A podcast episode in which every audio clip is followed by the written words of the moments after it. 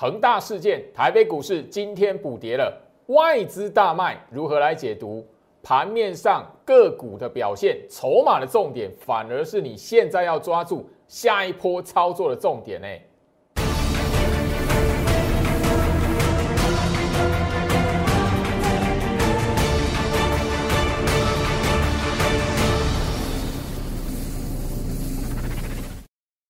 欢迎收看股市招妖镜，我是陈俊的 Jerry，让我带你在股市一起造妖来现行。好了，今天来讲的话，中秋节连续假期过后的第一个交易日哦，大家应该都会发现，就是说，哎，好像盘前大家都觉得说台北股市该跌了啊。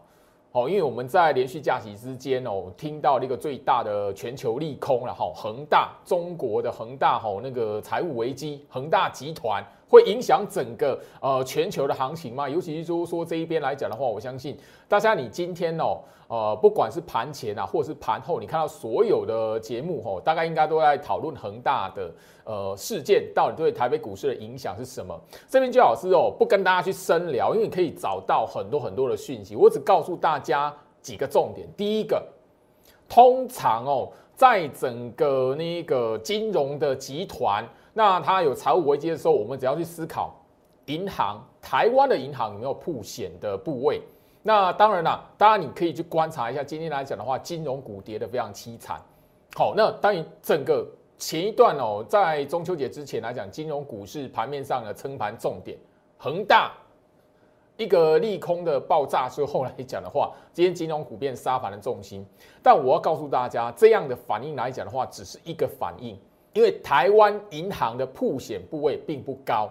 那个我相信就是说，那个过往来讲的话，几年累积下来，台湾银行你要投资在哦那个中国大陆那一边的金融商品来讲的话，铺险的部位本来主管机关就一直有在管控，所以这个部分来讲的话，以这个第一个重点，你大概就可以思考，就是说短期难免动荡，但是你说长线要让台北股市走为空头，因为恒大集团的财务危机，这个真的太牵强。那第二个部分来讲的话，好，因为中国大陆啦。那一边来讲是共产体制，那他们的经济市场、财经的市场本来就跟我们像那个成熟经济体哦，台湾呐，或者是美国、欧美国家来讲的话，吼那样子那个自由竞争市场哦，是完完全全两码事。所以基本上来讲的话，你说那个不同的。好，不同的经济体制要有一个完完全全的牵动哦，其实还蛮勉强的。但今天来讲的话，很多投资朋友会聊到，就是说，诶，外资间又大卖了三百五十四亿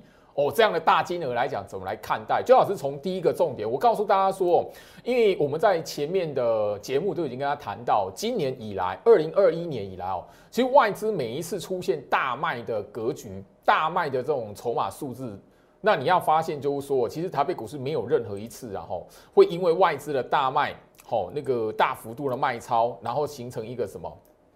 很明显的一个空头趋势，甚至就是说，今年以来来讲的话，每一次外资的大卖超，没有任何一次后续的行情是直接贯破一万五的。那我我相信就是说，我在今年的上半年就跟大家聊过，今年的台北股市来讲的话，只要一万五千点维持在一万五千点之上。其实大概吼，你要留意，就是说整个大格局来讲，根本不是空头趋势，好吧？那更何况来讲的话，呃，整个我们从最近外资的大卖超的举动下下去看，你会发现就是说那个非常夸张的卖超数字如果出现，后续来讲的话，其实都会有一个吼反向震荡完，然后大概会有一波往上拉抬的动作，所以反而你在这一个位置哦，看到外资这样子大卖超的动作。你反而要好好的去留意，说眼前的震荡难免，短线的震荡难免，但是长线、中长期来讲的话，会因为呃，我们刚才所聊到的恒大事件、恒大的财务危机，或者是外资的大幅度卖超，然后就认定台北股市会走入空头市场来讲的话，这个真的太勉强，好不好？毕竟今年以来来讲的话，真的外资的筹码动作可以让大家去看到一些的端倪。每一次外资的大卖，其实后面来讲没有任何一次。好，台北股市因此而进入空头市场，好，甚至一万五没有因为外资的大幅卖超，然后跌破过。那现在来讲的话，当然了，不是告诉你哦，我那个是不是回撤一万五？No，不是，而是我要提醒大家，眼前这一边来讲的话，你反而要重视一下盘面上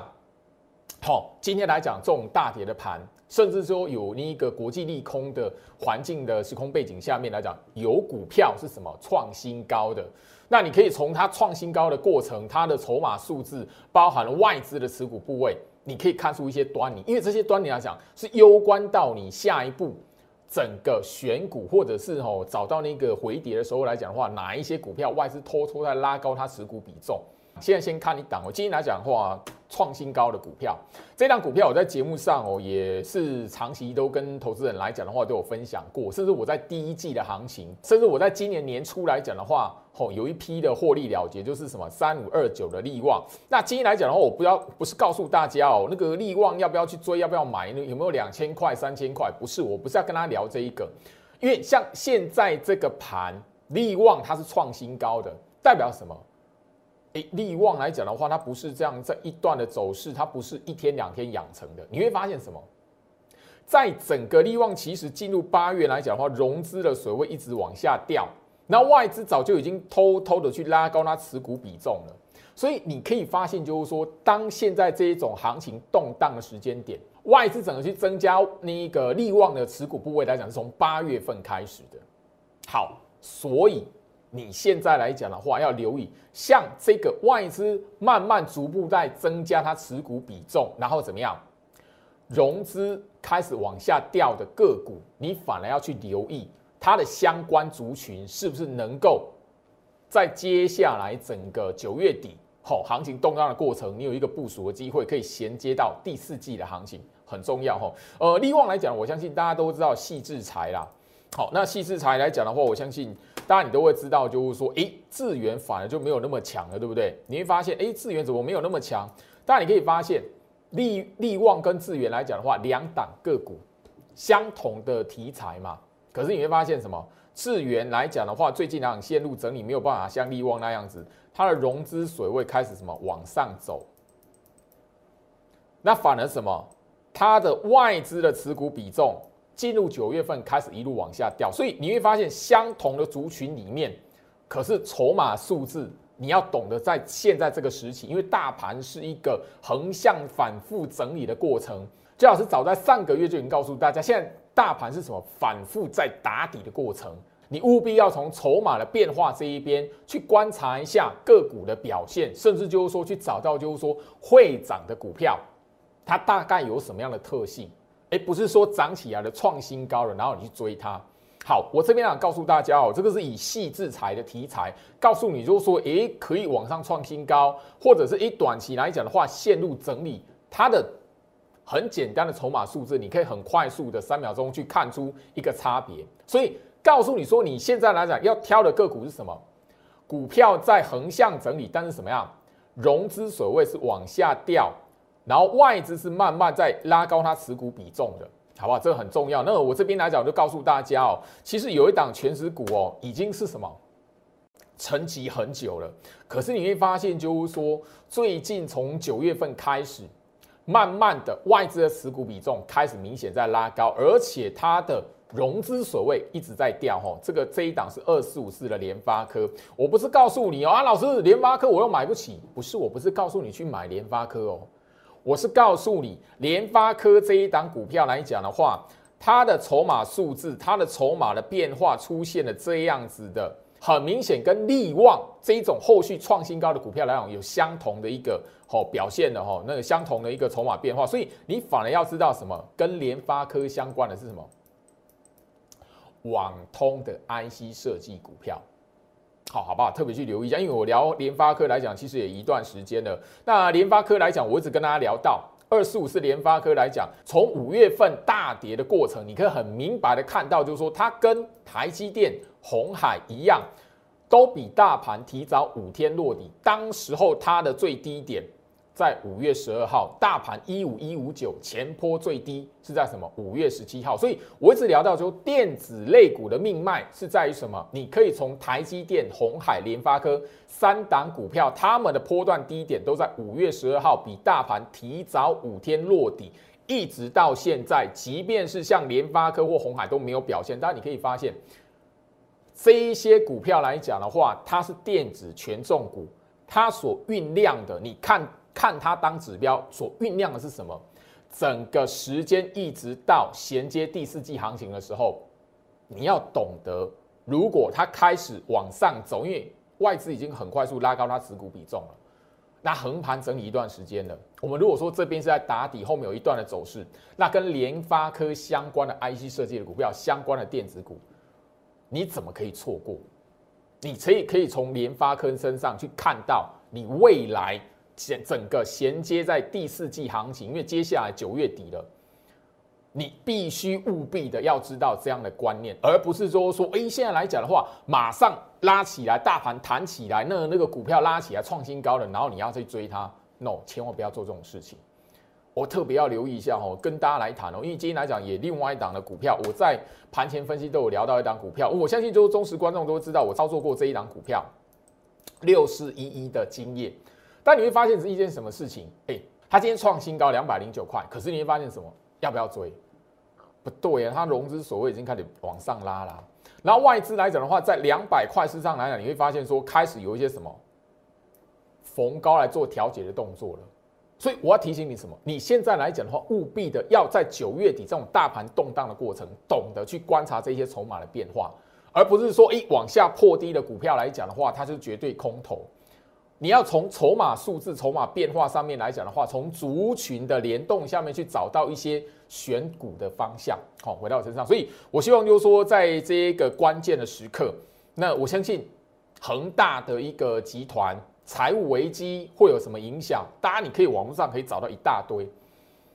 我只跟大家来谈刚刚的两个简单的重点。所以加入徐老师的 Light，除了我刚才跟大家谈的联发科相关的股票是你接下来的重点之外来讲，我希望在我 Light 这一边，下个礼拜九月份最后一周了，我希望你可以在我 Light 这里好好的掌握到什么？我要跟大家聊的是什么？台积电，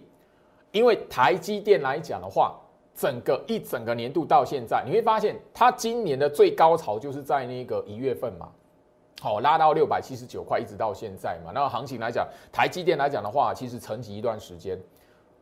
刚刚联发科你已经发现，就是说整个外资已经拉高它持股比重，当然了，它筹码是干净，因为一段时间没有表现了。当然，散户的筹码会开始退，或者是市场上面来讲的话，你会发现，如果只要跟半导体相关的股票，同样的筹码。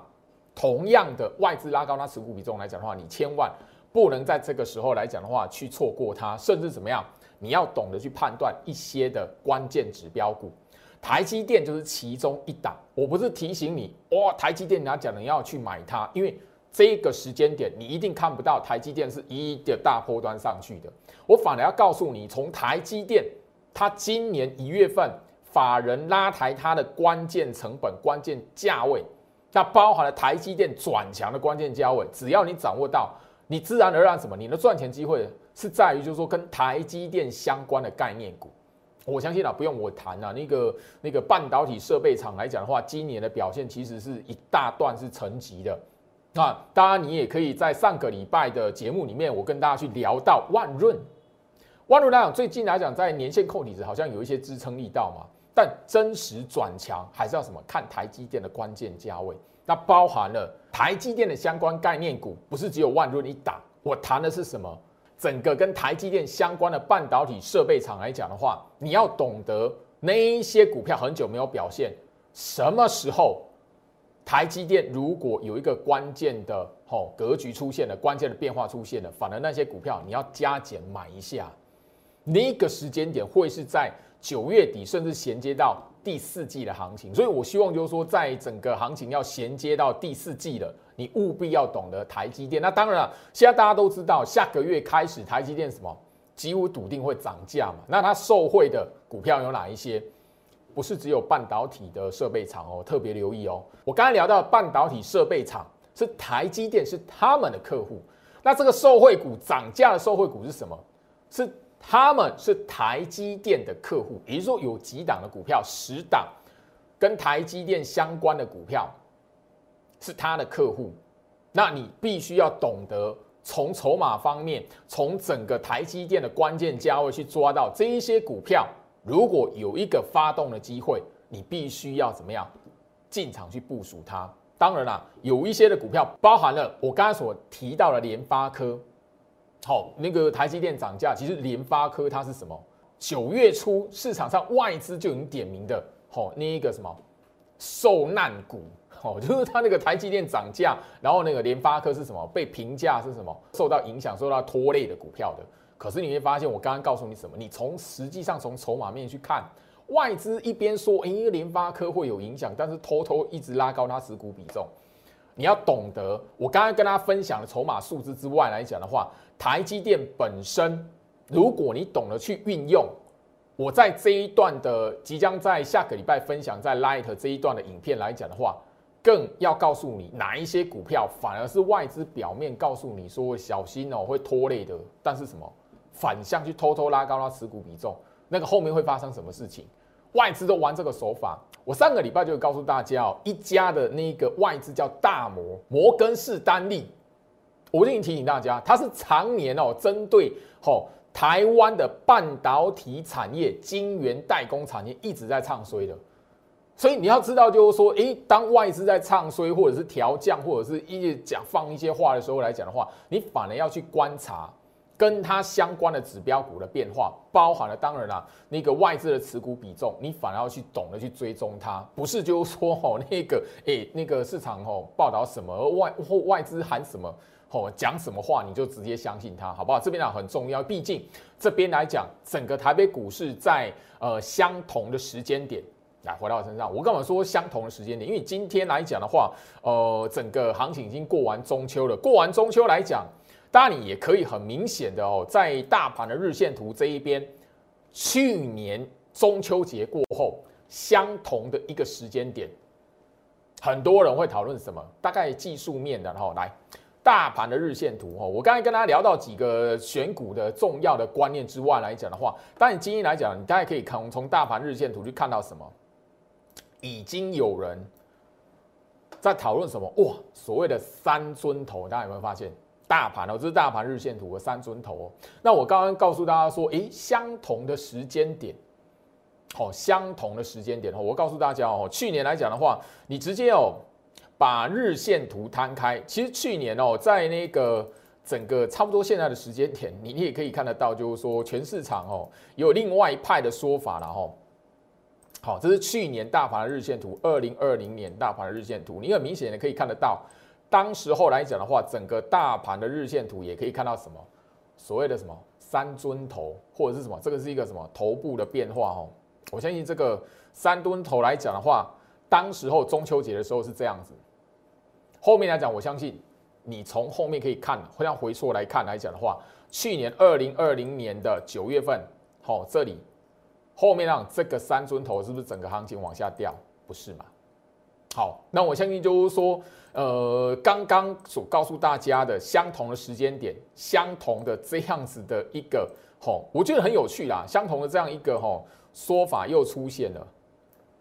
好，或者是我相信就是说，这个不是绝对不是在揶揄，我反而是要提醒大家，就是说，你每当吼市场是出现这样的说法的时候来讲的话，通常我们要去留意的是市场上面。散户的筹码哈，那个往空单来集结，反而是哦整个市场上后续的一个行情的契机。当然，你可以发现就是说，呃，一直到现在，这包含了就是说，今年的二零二一年的第一季的时间，也曾经在这样画过。可是，你从刚刚我跟他聊的去年的中秋节，去年整个第三季结束，好，那包含了今年第一季这个时间。好，包含了就是说，整个现在的这个时间，好，你可以发现什么？当市场在讨论哦，那个所谓的哈头部大盘的头部的时候，反而你可以看得到是什么？全数的，我只告诉大家，全数都是什么？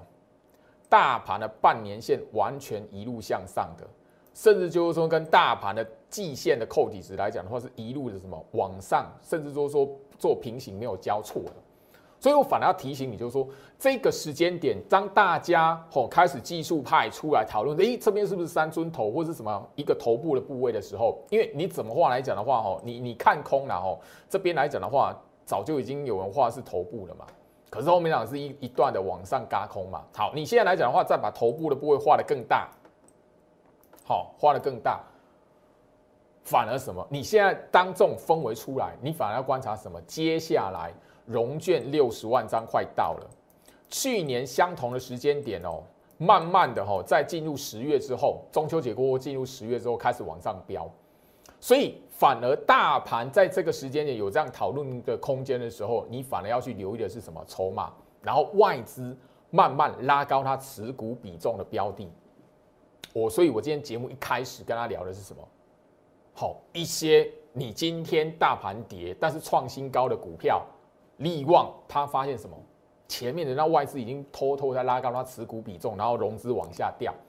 包含了现在还没有喷出去，但是什么？外资不断在拉高它持股比重，然后融资所谓同时在下降，什么？联发科回到我身上，所以我要提醒你，就是说这一节的节目来讲，与其我告诉你呀，那个大家都在分析的恒大事件。啊，怎么去解读？我只简单给你几个重点。那现在来讲的话，你的焦点，你的那一个看盘的一个关键，应该是说你怎么去看到现在九月底衔接第四季之前的一个部署的标的，你如何去选？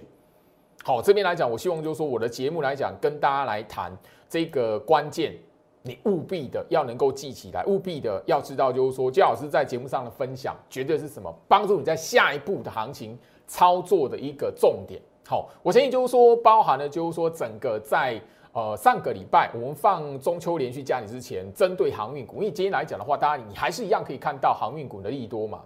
好，这个全球塞港还是有嘛，那包含了就是说，整个航运股这一边，今天来讲的话，相对于然后其他的类股，其实航运股的跌幅并不大，那尤其是货柜三雄的部分，我我相信在上个礼拜特别点到嘛。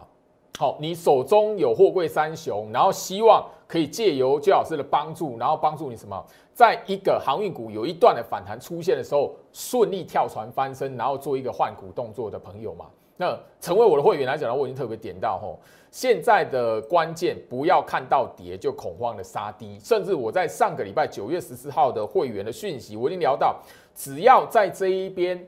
你手中有航运股要跳船翻身的朋友。成为我的会员，我会透过吼那一个会员简讯，不管是吼哪一档，不管是哪个等级，只要长荣、阳明、万海三档股票到我们一个目标价的时候，跳船的目标价的时候，我一律的透过那一个讯息去发送。那当然这一边来讲，我也特别强调，你如果是清代会员来讲的话，当然你我直接打电话给你之外，还有讯息。所以我希望就是说，我在上个礼拜特别聊到。好，时间点、机会，我已经特别去点到这个部分了。现在来讲的话，最好是的跟这一边跳船翻身的会员，就等这个时间的到来。所以我希望说，这一边我在节目上长期跟大家来讨论航运股，包含帮大家来解析，就是说这么多的利多为什么涨不起来？包含你今天来看的，我因为还蛮夸张的了。但我不是批评还是怎么样，但也就是说，诶，今年航运业赚了，好。比前十五年还好嘛，对不对？可是我要特别去谈到的，我看到这一种新闻来讲的话，你反而要懂得去思考一下。周老师在前面的节目跟大家去提醒什么？对，所有人都知道今年的航运股非常赚钱，所有人都知道今年航运股的财报非常好，但周老师提醒你。你反而在这种景气循环的类股当中来讲，你反而去留意说，诶，如果它这个财报，它现在这个赚钱的数字非常强劲，先甚至就是说，你今天还看得到嘛？哦，那个哪个地方塞港的状态，欧美那个地方塞港的状态还是没有改变，诶，短期很难去解套哦。那个好像塞港来讲的话，还是缺，而可能一直到明年都是如此。可是股价涨不起来，我已经提醒你这一件事情了。航运股它是一个景气循环的产业，景气循环的类股，所以当你已经看到这种财报数字非常亮丽，老板都已经讲，哎，今年赚的是全面比前面十五年加起来都还好，那代表什么？哇！当你看到这种财报数字，你反了一个心理准备，股价是不是已经反映了？股价是不是已经提前反映了你现在所看到的财报数字？